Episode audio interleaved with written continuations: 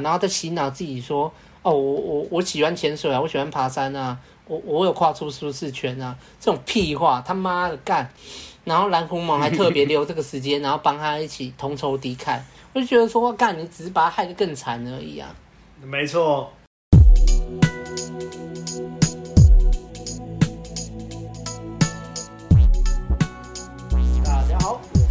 问路人，我是阿亮，我是阿憨，我是白马。假如你是第一次听我们节目的话，我稍微为你介绍一下，我们是一群注重真实的约会教练。我们相信每个男人都有在感情中自由的能力，也认为学习两性相处能为人生带来很多的帮助。所以我们的节目主要会分为把妹取向的跟人生取向的。这个分类底下还会再分成向导系列与指南系列。向导系列就是我们对相关议题的一些见解。而指南系列则是拆解一些我们喜欢的书籍或节目，并分享我们的想法以及反思。所以，如果你是第一次听的话，欢迎你加入我们。那如果你是老听众了，也欢迎你多多分享给身边的男性朋友。好，那大家也看到标题了，这一集简单来说就是要来探讨身高这个问题。那为什么会想要录这个主题呢？主要就是。看到了之前我们录节目呛过的那个蓝狐猛，哎，又是蓝狐猛，那个以耻笑母胎单身男骗流量的这个频道又出新企划了。哎，OK，那这次他们的影片缩图就直接写啊，如果一百七算半成，那一百六的我怎么办？那标题就说啊，这个男主角是一个因为身高的不自信，所以一辈子没有追求过恋爱的一个男性。好啦，不过我们这一集也不是要呛蓝狐猛，应该说不是主轴啦。要呛这应该还是加汉阿汉，等下会多少呛一下。他已经没有价值。但那不是主轴啦，主要还是放在身高对我们把妹影响这件事情上面。毕竟如果大家知道的话，当然也有可能有些听众不知道。那主要我跟白马都不高，严格来说阿汉也不算高，但阿汉至少破一百七啊。我跟白马都没有一百七啊，所以我们来讲这个话题，应该算是蛮有说服力的。好了，那在正式开始之前，就不要忘了按赞、订阅、分享给身边所有的朋友，追踪我们的 IG 以及订阅我们的电子报，还有最重要的，欢迎透过 First Story 到那个我们朋友们熬夜录音。那就开始了。那先说啊，蓝狐獴这个影片啊，我是没有完整看完的，所以我只能大概说一下它这个影片是怎样。总之，它这个新的系列啊，也算新系列吗？反正就是新的一季，它就是找了三个男主角。那身高一百六那一位是其中的一个。那原本我是想把这三部影片都看完，也就是他找三个男主角，然后一部影片里面三个男主角都会出现，然后有总共有三集就对了。啊，原本我是想全部影片看完再做评论的。那因为他就是这样穿插剪辑在不同的三集里面，一来我不太想给他们流量啦，毕竟这个流量为王的时代，这个当黑粉就是我们就是不要给他流量最快啦。啊，所以我不想给流量。那二来呢，是第一集我看到一半我就受不了，我就关掉了。何况看完三集啊！啊，白马跟我一样，白马就是真的第一集看一半就受不了，看不下去，真的看不下去。所以我们三个里面唯一有看完三集就是阿汉。我其实觉得很厉害，阿汉你是怎么看完这三集的？你可以告诉我。我把全部全部的情绪全部放掉，我现在如我今天要把它看完了。我就觉得说，如果如果之后就是如果又要抢还是怎样的，因为主要还是因为之前我在评就是在评论纪委那一集的时候，有人反驳我说你都只看片面，你都看人家剪好的，然后他的意思就是说你没有整片看完，然后我就跟他讲说，我整片看完，而且还两遍，对，然后我就他就闭嘴，他就闭嘴，我就觉得说，我就我就觉得说，其实嗯。是对的。我们今天要批判一个人，我们要把所有的影片全部看完，然后我再来批判。对 对，所以所以等下批判这部分，批判这部分，我跟白马应该就不会参与，就交给阿汉。对啊，好了，那主要我们这一集节目就是会先聚焦在那一位一百六的男生身上，然后我们会忽略掉蓝狐獴其他两位来宾。所以简单来说，我们在这一集的开头，我们就会来请唯一有看完的阿汉来跟我们说一下。在他们的节目中啊，这一位一百六的男子啊，他为什么会来参加节目啊？在节目中又发生哪些事情嘞？大概是这样。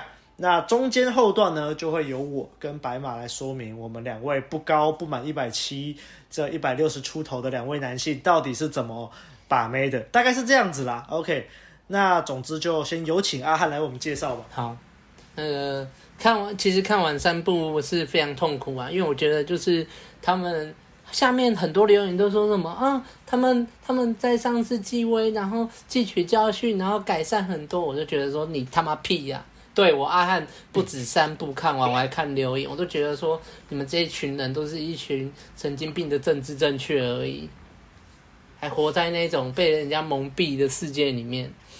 好啊，那主要这一这他这次就是一个全新的单元，叫什么母胎母胎单身遇上爱啦，什么个屁呀、啊！然后反正他一开始在第一集的时候，他的缩图就直接打出来说，哎，没有到一百七的男生真的就是算半残废吗？真的把不到妹吗？所以他就以这个主题开始做一个开头。然后他开头的时候就啊，他们的剪辑真的很烂。都很多地方跳来跳去，真的很乱，真的他们剪辑真的不知道发生什么事。然后反正我就我就看，然后他反正他一开始就是调出说，哎，有一个他们有个参就是参赛者，然后觉得说哦，哎，因为他觉得说身高不高就一定把不到妹，然后他觉得说他二十七岁，他活了这二十七年，然后感觉就是女生都是这样啦，要么高富帅啦，然后。只要不高，就算我有钱也没有屁用。这样，他就是这样的心态来。那当然，蓝狐獴就是假装嘛。哦，我不要讲假装了，假装好难听哦。就是他们真的去街访女生，然后访问了三十九个女生，我是不确定是不是真的有三十九个啊。然后他们就说只有七七位可以接受，说诶，他们以后的那个男朋友啊比他们矮，只有七个可以接受。然后我们换算一下，大概只有百分之十八趴的女生，对。然后我就觉得说，干你他妈的！你这样直接问的结果，当然只有少数女生可以接受啊，而且会接受的是怎样？啊、会接受就是她只有大概身高只有一百五啊，然后可能一百六十几一点点而已。他们觉得说啊，我都这么矮了，那她一百六也可以的。那种女生，只有那种女生会跟你讲说啊，我没差，因为他们这样直接问，就是女生还经过大脑在那边思考，就很理性的回答、啊，那。剩下的女生嘛都说我不行，一一听到说一百六，啊一百六，我不行，然后就先给很多就是正在看这部片的人一一大堆的错误观念，再加上他们那种夸张的剪辑方式，嗯、就已经先给一大片的男生一个错误的观念，所以我就觉得这部片你他妈还要看吗？对，阿汉还是继续看下去，对，对，然后反正就是到后来就带出这个主角，哎呦，又又带出来他。然后才正式自我介绍，然后反正这个男主，这个矮男主角，他就是二十七岁，然后还在加油站打工，我不知道正职啊，可能是正职。然后他喜欢他，他就说他的兴趣啊，喜欢潜水、爬山这样。然后就是他哦，他秀出他很多潜水的照片啊，然后秀出很多那个他去爬什么山的照片啊，然后说他什么。他会剪辑他出游的时候的影片啊，然后 po 在频道上面啊，然后就说那个蓝狐猛的人就开始在那边就是讲干话，他就说啊，你生活这么精彩啊，怎么都交不到女朋友？然后他就说，他就说，我觉得哈，他其实一开始就他在自我介绍的时候就有一点点那种丑女心态，我有感受到一点点。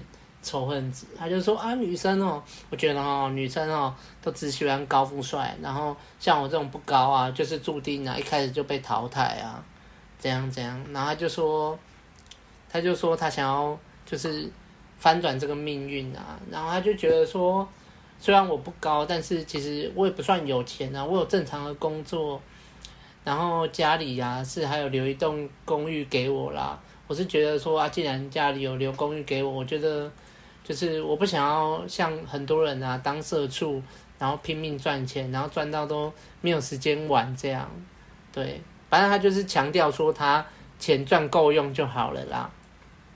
然后反正家里有留房子啦，然后不用死命赚钱啦，还是要留一点点兴趣去给，就是去潜水、爬山，培养一些兴趣。他就觉得说那些只会死命工作的、没有兴趣的人都白活了这样。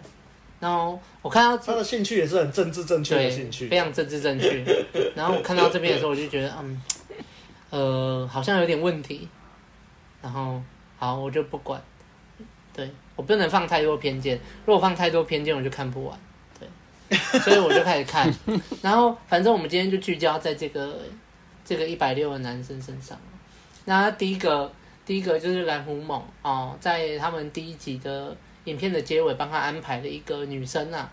然后因为这个反正这个一百六男嘛，他就有很多那种政治正确的兴趣，所以他就说他有在录影。所以他那天他们要出来配对的时候。那个男生还帮他，就是在一个不知道哪个公园很大的草皮上面，然后搭帐搭帐篷啊，然后准备一些吃的，然后等这个女生来，这样。嗯。然后反正就是他坐下来，要开始聊天啊，就问他说：“哎，你做什么的？”这样。然后他就说，他就开始介绍，他说：“哦，我是林，然后我的兴趣啊是潜水、爬山，反正兴趣都先喷出来，这样。”然后他就开始讲他的价值观，我觉得哈，就是钱够用就好。反正就我刚刚讲的那些价值观，他就跟女生讲。对，那其实有学过社交直觉的人，看到他就是看到那个妹子的表情反应，在他讲完这些价值观还有他兴趣的时候，其实那个女生的那个表情就已经有变了。对，那在后续他就是因为他有做东西给女生吃啊。然后聊天的过程，其实他连第一组的聊天还算不会说太差啦，就正常的这样这样聊天，然后聊一聊，那女生她就开始讲说哦，其实他发现那个女生她是在就是，她说她从小到大她都只吃素，然后因为她小时候的时候看到那个什么动物啊，就是很可爱，然后她觉得说她。吃这些肉，那些动物都被杀死，很可怜，这样，所以他都吃素，这样，对。然后那个那个男生就开始就是，干你就已经知道人家从小就吃素了，然后他就一直问人家说，啊你不会想要吃肉？那吃肉很好吃哎，怎样怎样怎样。然后我就觉得说塞你啊。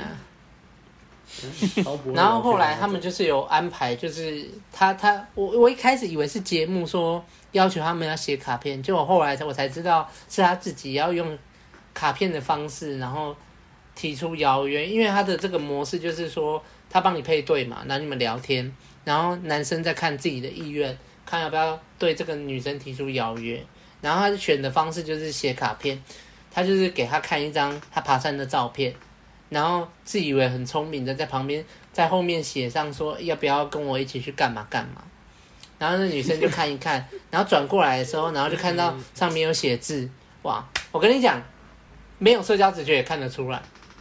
他转过来的时候，那女生就呃的那个尬脸马上出来，非常犹豫。对，然后尬了还不打紧哦，这个男生还在旁边一直看着他，然后那女生就呃嗯呃呃嗯，然后那男生还这样一直看着他，然后。大概五秒过了，然后他就说要吗？要一起去吗？然后那个女生再继续尬啊，嗯嗯。然后我觉得那个女生很厉害啦，可以在当下在那个镜头下面，然后找出一个借口，就是说，呃，她觉得说如果接下来这个约会啊，她觉得说可以，她可以找朋友一起去爬是没关是 OK 的啦。那如果他们还要跟着这样一起去爬山啊？还要拍摄的话，就觉得压力很大，这样。对，然后好，然后反正第一组就这样。在这一组完以后，其实这个一百六男他就是反而有点重拾信心的感觉了。他就觉得说刚刚刚这样就是聊天还不错啦，这样啊，但是就是他可能在镜头会紧张，所以说下一次约会可能就没办法了。就是啊，他的社交直觉就真的还不跟着拍摄这样，还还不错嘞。对，这样。然后接下来就是，接下来过没多久，然后我忘记那个，我忘记那个女生好像后来节目后有回啦，有回说可以再约朋友啦，但是就是其实就是打太极的一个回法，对，当然，哎，然后后来就又再配了第二个。第二个女生，然后这次的形式比较不一样，就是男哎、欸、男生还没到，他们就先女生已经先到，然后他就先访问那个女生，这样，然后那个女生我一看就想说，哎、欸，哎、欸，这个这个有母胎单身吗？好像也没有哎、然后蓝狐獴也很刻意的没有提到说他到底是不是母胎单身，但我猜一定不是啊，那一定是演员啊。然后第二个女生她就叫高高，然后反正她就一开始反问他，啊，这个女生超可爱的，可爱到我觉得就是，我想说她她她会母胎单身吗？应该不是吧？然后就反问他，他说，哎，你可以接受啊，比你就是跟你差不多高的嘛，一百六的男生，然后说哦，可以啊，怎么不行？这样，接下来男主角就到嘛，然后就开始吃东西啊，然后的套路都一样啦，就是了无新意，反正就坐下来就跟他讲说啊，我叫李。然后我的兴趣是潜水，然后爬山。然后我觉得说哦，就是我现在的工作啊，就是在加油站啊。但我觉得说哦，钱赚够用就好。对，啊，因为家里还有留房子给我，然后其实这个女生一直都很稳，就完全也不害羞。然后她就开始问这个男生问题，然后就问说啊，你都没有什么女生同事吗？然后。你都没有想过说，哎，要跟这个女生同事聊天啊，然后慢慢比较理解女生的兴趣啊。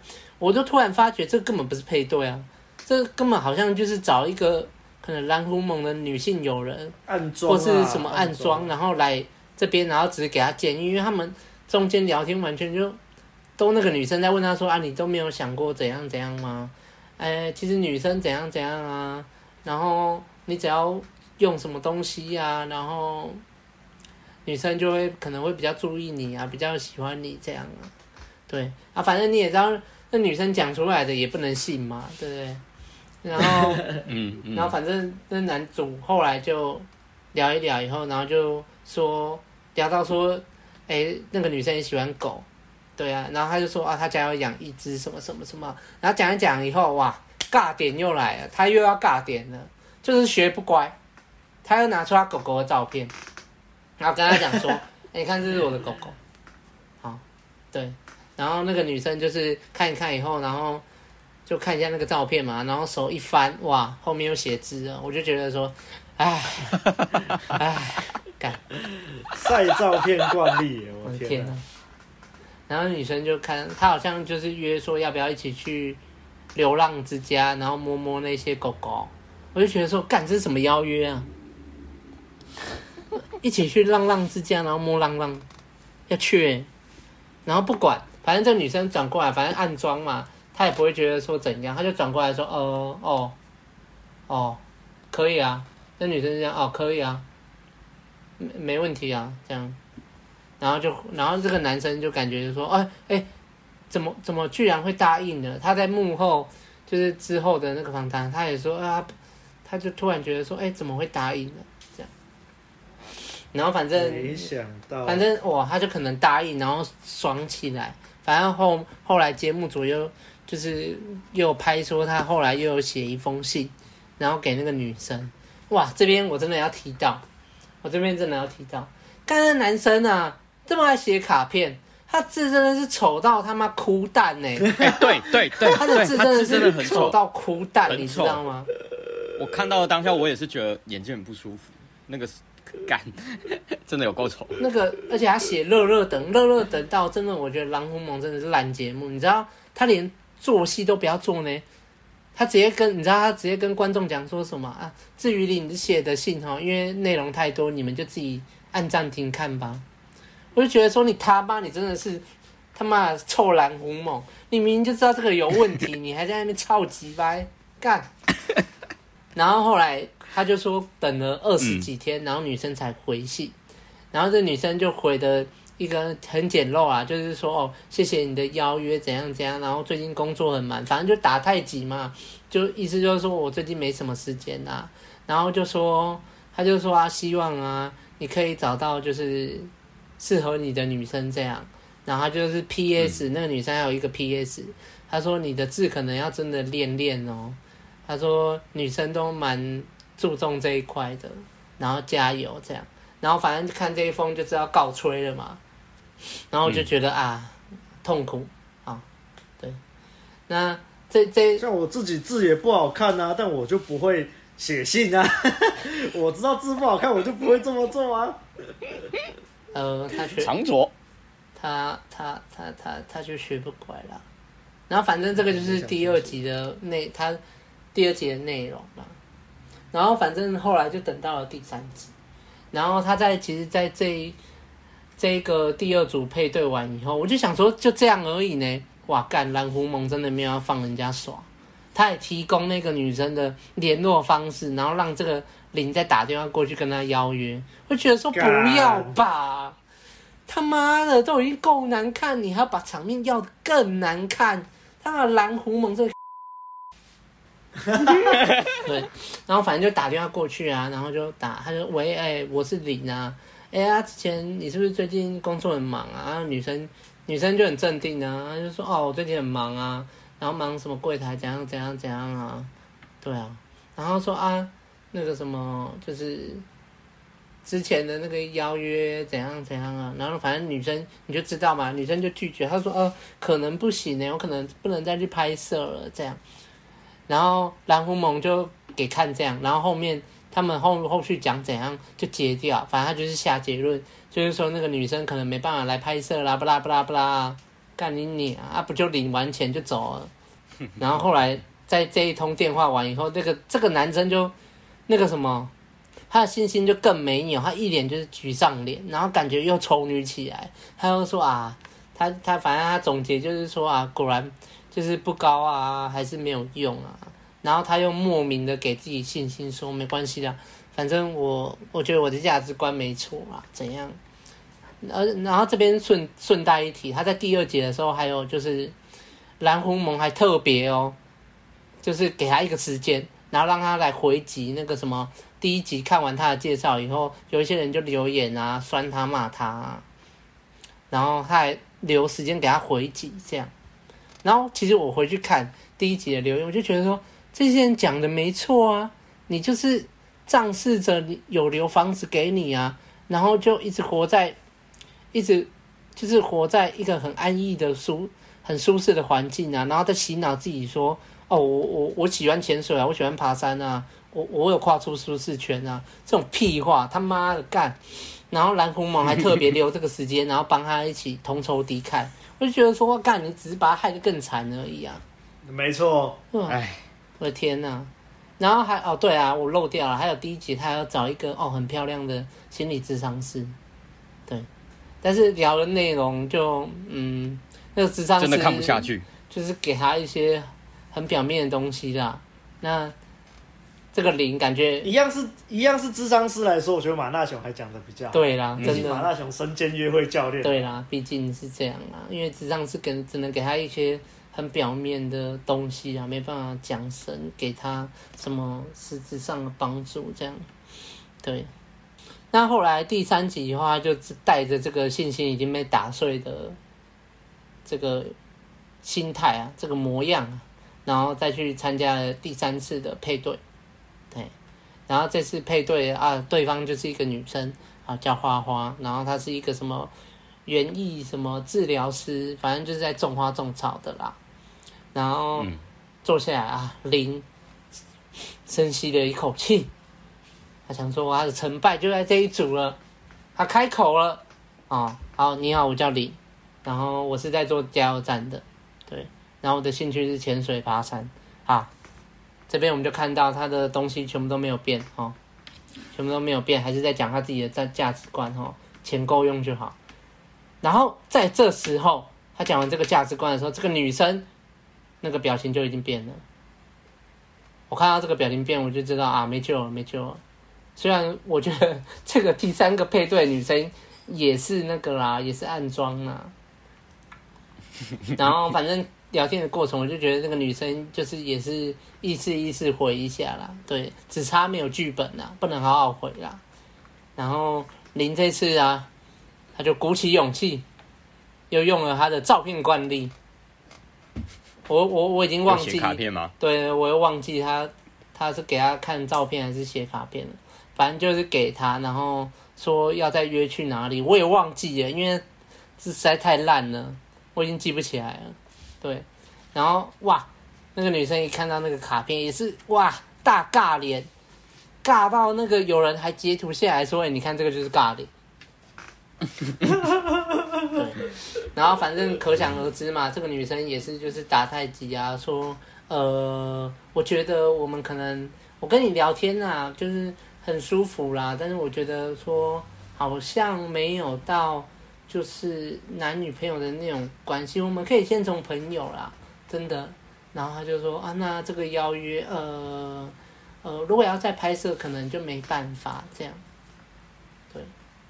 对。然后我后来啊，我就看这三个女生，除了第二个女生，她蓝狐蒙说没有提供那个联络方式啊，然后剩下的第一个、第一第一个跟第三个，她都有提供那个 IG 账号，我就去看，干什么都是什么迷音账号啊，不然就是像另外第三个那个花花，这就是。他给的那个什么 IG 就是他们工作室，我就觉得说，看你们这些人只是要来打广告的而已吧。没错，哦，商业合作哦。然后反正后来这个一百六的男生，嗯、当然就是三个都没有嘛，然后就就什么也没有啦。然后蓝狐萌就要马上快点出来说，哦，他们已经尽力找啊，然后说他们有多辛苦啊，说哦那时候啊。那个 T 呢，一个人在台北，我同时又在台中拍片啊。我们其实都很努力，想要帮这些母胎单身的啊。我就觉得说啊，算了啦，真的不要啦，真的不要来讲这些了啦。这样还说在帮？不要闹了啦！你要帮，你绝对不是这样帮啦。你要帮，你就帮到底，再帮他配第四个，再帮他配第五个，哦，不要在那边屁话，哦。然后反正最后这个这个林呢，他就结论呢，他就是说。哦，谢谢节目帮我这样找啦。那其实我看到大家很多留言，还是在留言说什么，我就是不上进啊。那我就他就说，我就问你们，你们有谁就是有时间去潜水、爬山，可以像我这样培养兴趣的？你们的时间都拿去赚钱了，然后为什么我这样是错的？为什么我这样是错的？我哪我哪有安逸？啊！你们看我啊，对，而且他是馆长粉，他身上穿一大堆馆长的东西，然后还带什么馆长的手表十几万，我就觉得说，看这个人疯了，这个人真的疯了。啊，他他有去健身吗？他有去馆长健身？你看他那个身形，他有像有健身吗？他明明就是馆长反正不去健身，我不太懂哎。所以你就知道嘛，他只是挑一些政治正确的兴趣，然后一直。一直洗脑自己说：“哦，我现在有这些兴趣，大家都没有。现代人只会赚钱而已。”啊，不是啊，爬山跟潜水很棒啊，也是超棒的啊。但是我觉得他他爬山潜水，他比较像是说，哦，我靠爬山潜水这个兴趣很棒啊，就会有女生就会喜欢，就可以跟女生说。然后他也可以靠爬山潜水认识很多妹子，因为确实很多妹子现在都喜欢爬山潜水。但是他妈的，我觉得只要是我们的听众。这样听下来，你光是听到他现在这个年纪还在做加油站，然后因为他家里有给他留房子，啊，就真的不上进啊，靠北哦。在我听起来是这样啊。哦，对啊，所以就是大家有听你也知道，他就只是在骗自己而已啊。然后有观众给他一些，就是甚至有留言是那种没有很重的批判，他只是就是帮他分析说，其实他可能真的还是要好好审视一下他自己的。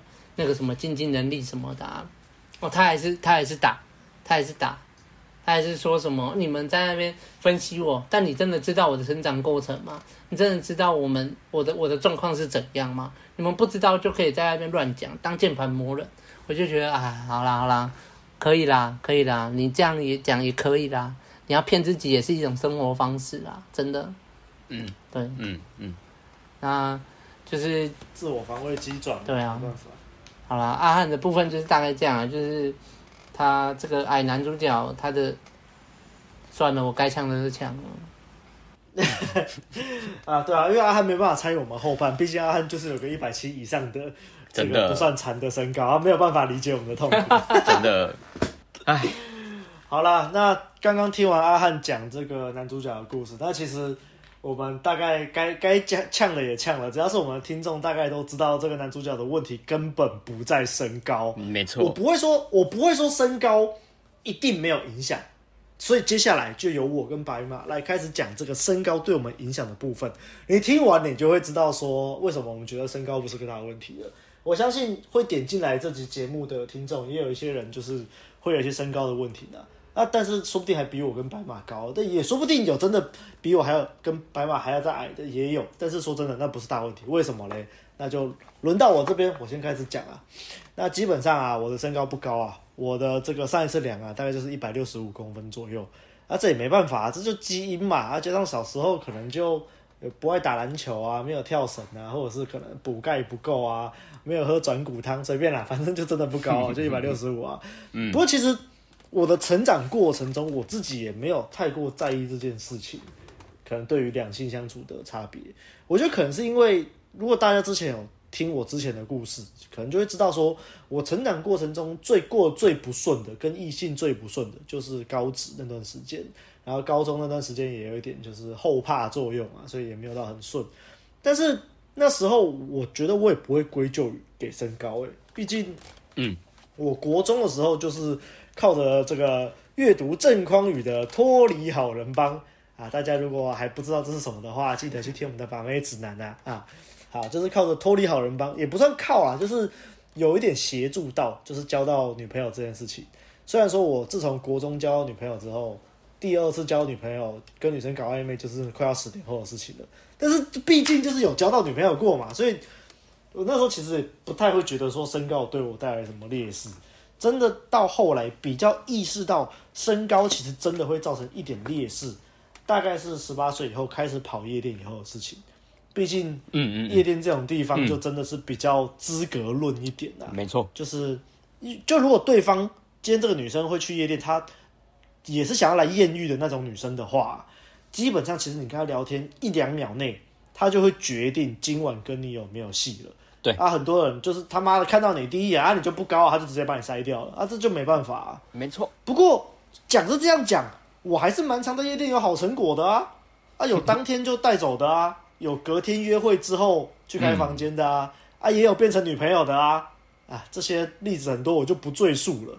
所以其实你要说夜店有没有影响，一定是有，但是影响真的有那么大吗？其实也还好啦。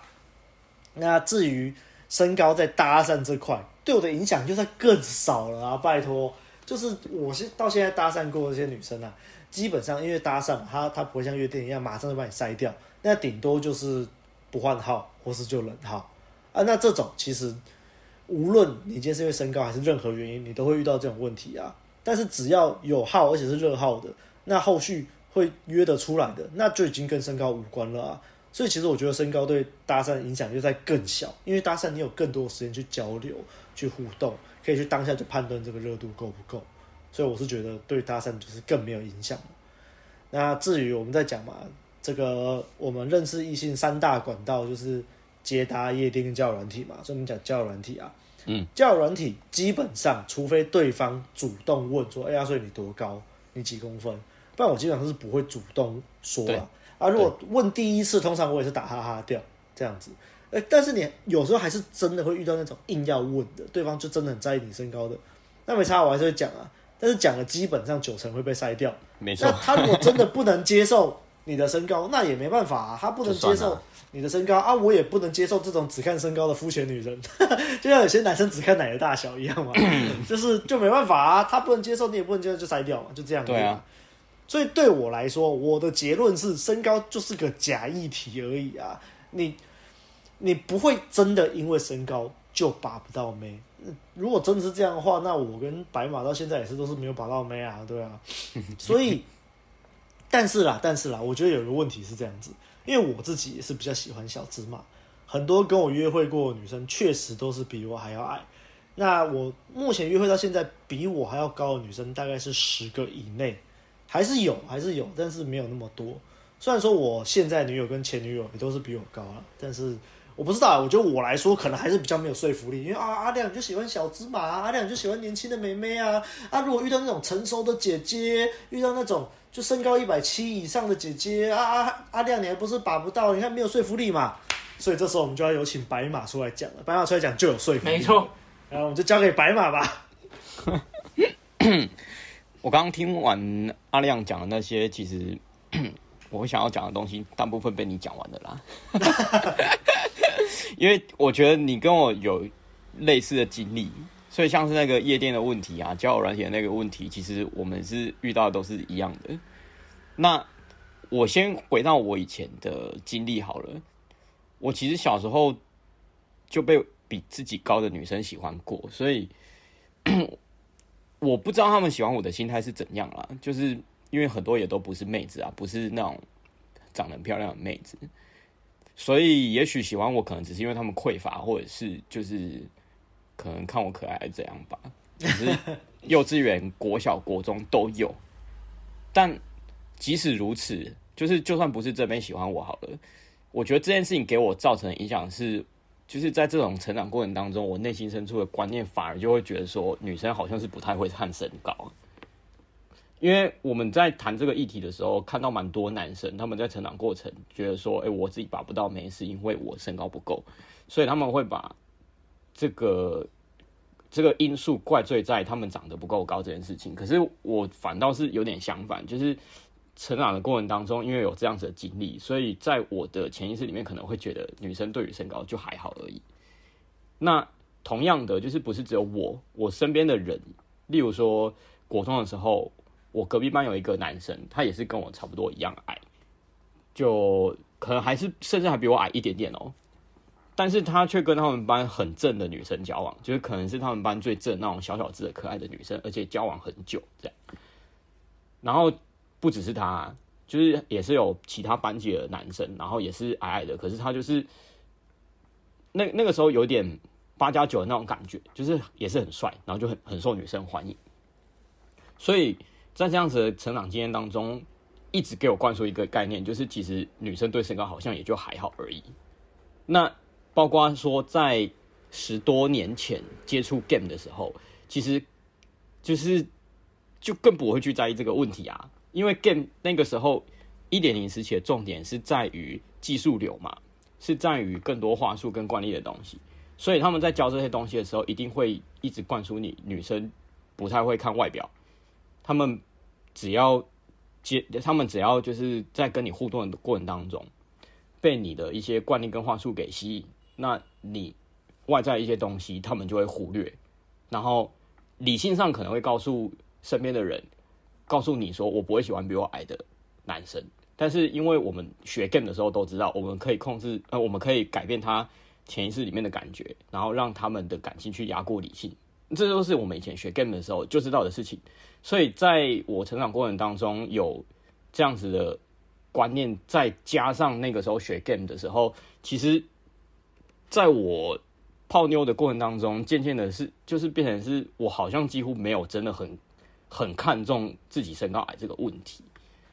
对，那是一直到后来就是开始学硬价值这这个东西的时候，才发现说不对啊，身高确实是有影响的。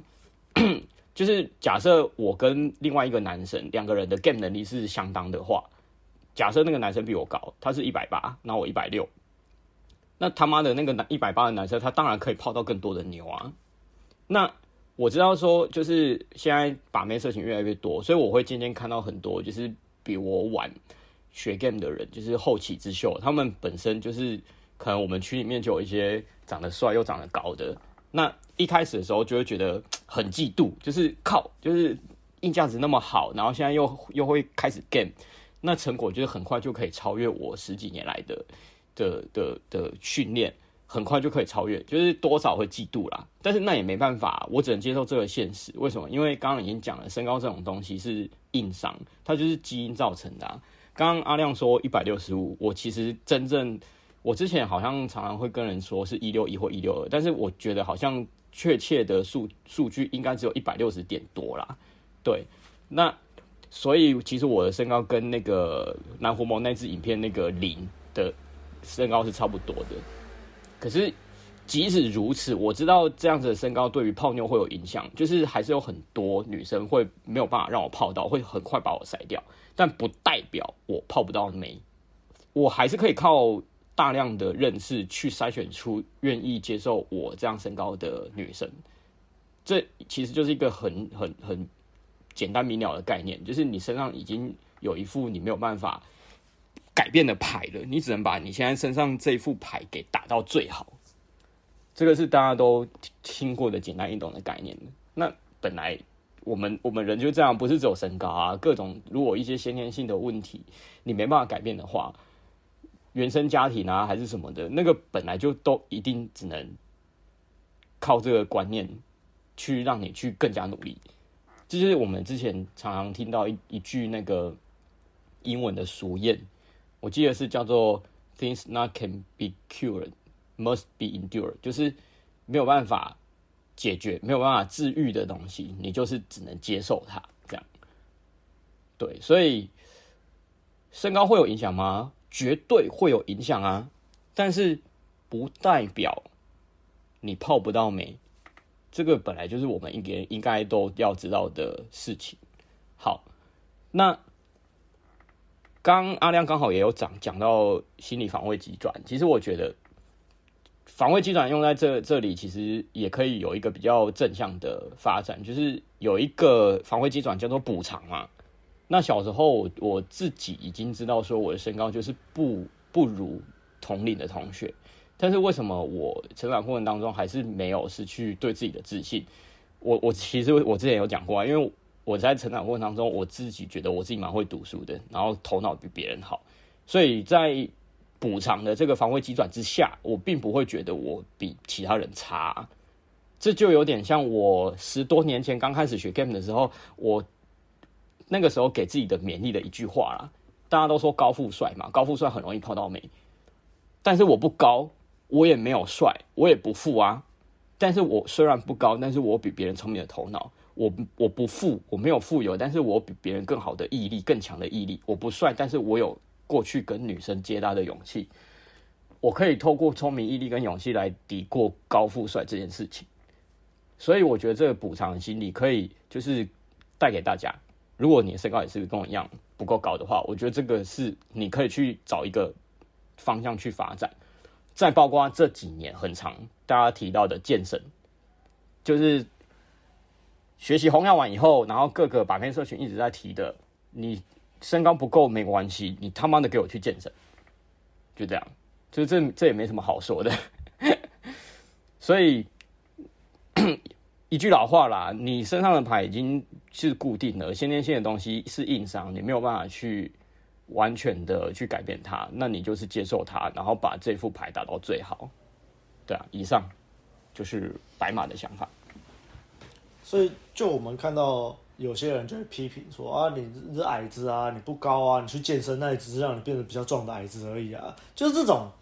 他用用这种羞辱策略，然后就让你觉得说哦，对了，健身也没有用啊，健身我也是脸长得丑，我也是就是比较矮啊，那健身有什么意义啊？如果你中了这个羞辱策略啊，你就都不去健身，那你就傻了，因为人家比你更努力的，就还是会有成果。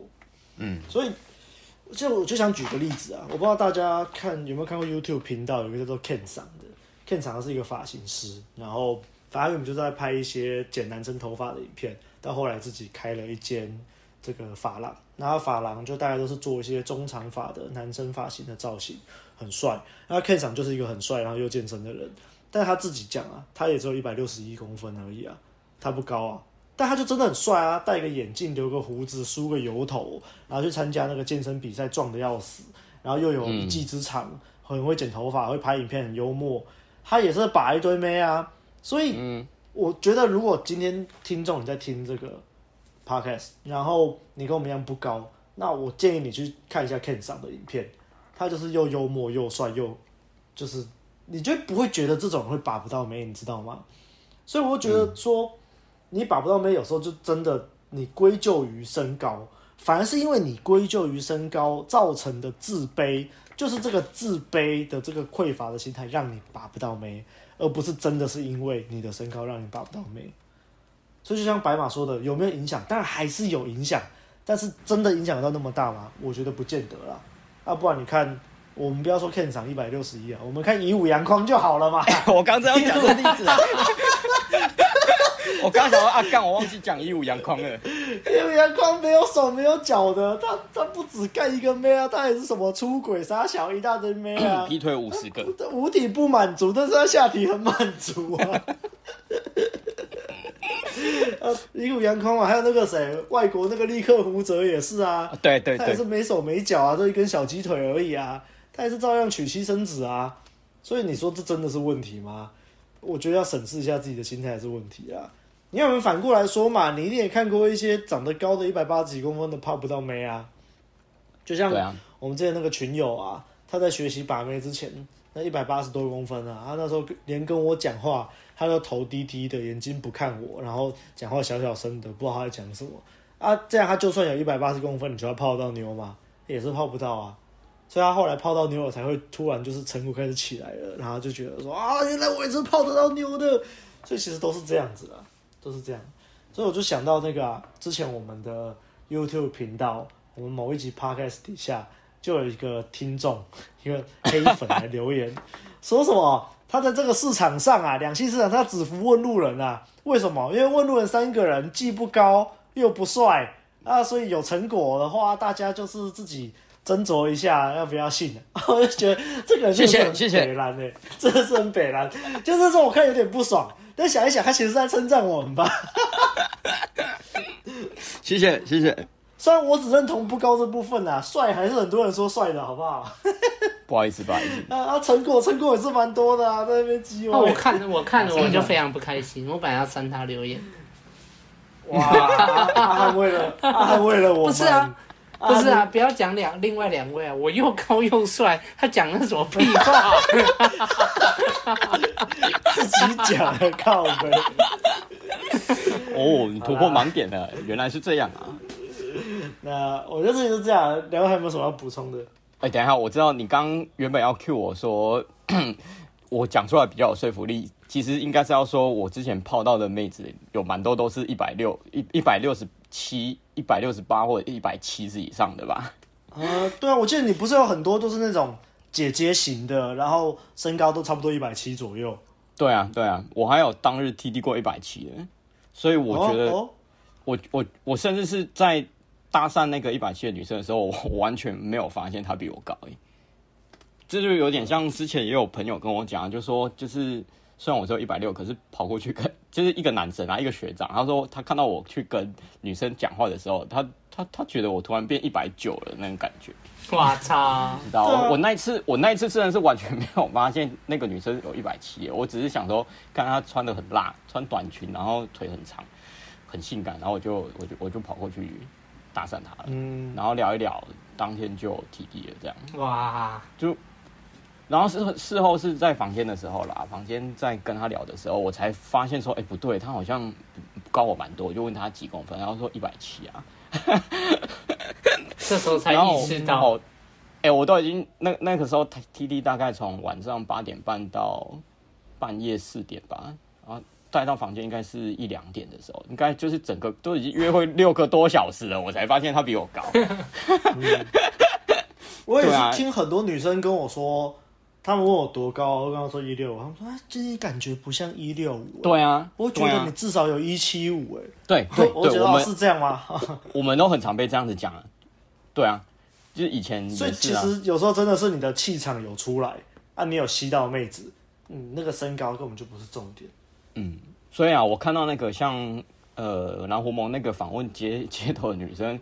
我我其实看的蛮爽的，因为很多女生都表面上说我不会，我就是一百六的男生，我我根本连看都不看一眼啊，什么之类的，我我我就很爽。然后靠腰、就是，我们实际经验就不是这样啊。对啊，你们就只会讲、啊。还有还有一个好处啦，就是比较黑暗的，就是太好了。那很多没有自信的男生，甚至没有学过 game，没有正确观念这种正向观念的男生，没有学过 rapio 还是什么的。这些男生可能看到这个就会打退堂鼓了，然后是就会会马上看到就觉得说自己好像身高是一个大问题这样，对啊，在我们眼里看，我们就是把它当假议题。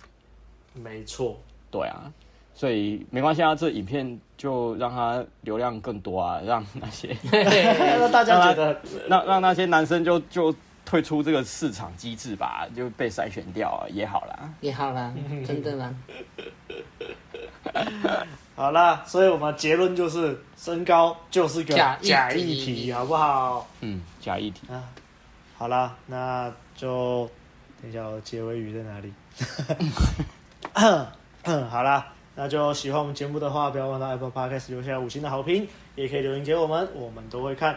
也不要忘了按赞、订阅、分享给身边所有的朋友，还有最重要的，欢迎透过 Firstory 抖内给我们朋友们熬夜录音。那大家就下周再见了，拜拜，拜拜。拜拜